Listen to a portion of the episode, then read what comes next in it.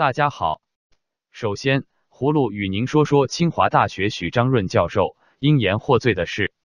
自从去年年底中国互联网遭遇到前所未有的言论封锁的寒冬之后，中国当局又开始对一些涉及公共敏感话题的学者、大学教授和一些智库专家进行严加管控。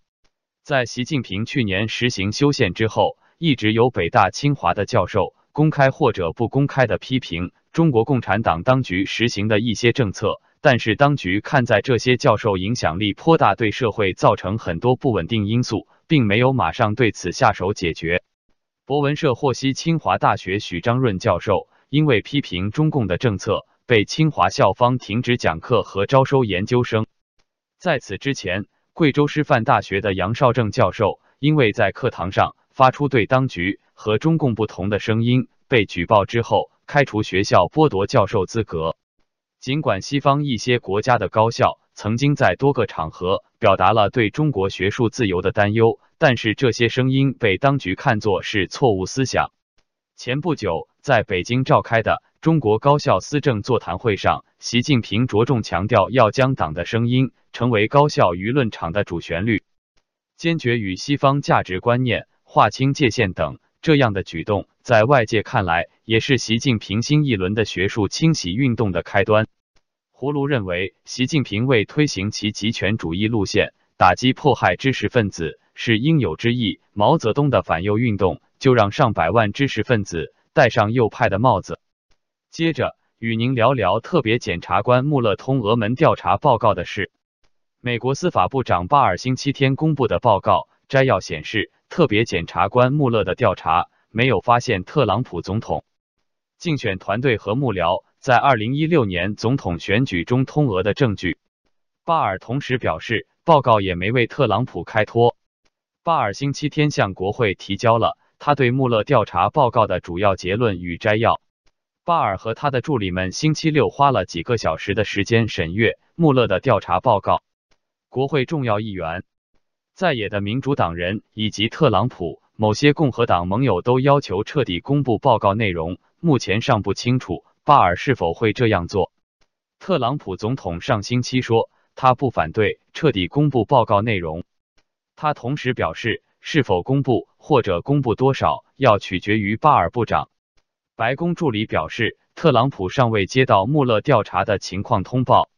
他之前数十次表示，穆勒调查没有必要，是政治迫害。他同时否认通俄的指控，也否认试图阻碍调查。特朗普这个周末在佛罗里达州海湖庄园打高尔夫球，而且一反常态，没有针对穆勒调查发推文。如果国会没有获得穆勒调查报告的全部内容以及相关的调查证据，国会众院民主党人誓言要发传票索取报告，也可能要穆勒就报告内容到国会作证。有些议员要求弹劾特朗普，但民主党主要领导人告诫说，任何弹劾程序都必须等穆勒调查报告的结论公布以后再说。胡卢认为，穆勒的调查报告尽管没有发现川普通俄的证据。但川普还有干预司法的罪责要洗脱。最后，与您聊聊高雄市长韩国瑜港澳大陆行遭抨击的事。高雄市长韩国瑜三月二十五日访问深圳，中共中央台办、国台办主任刘捷一特别南下在深圳与韩国瑜会晤。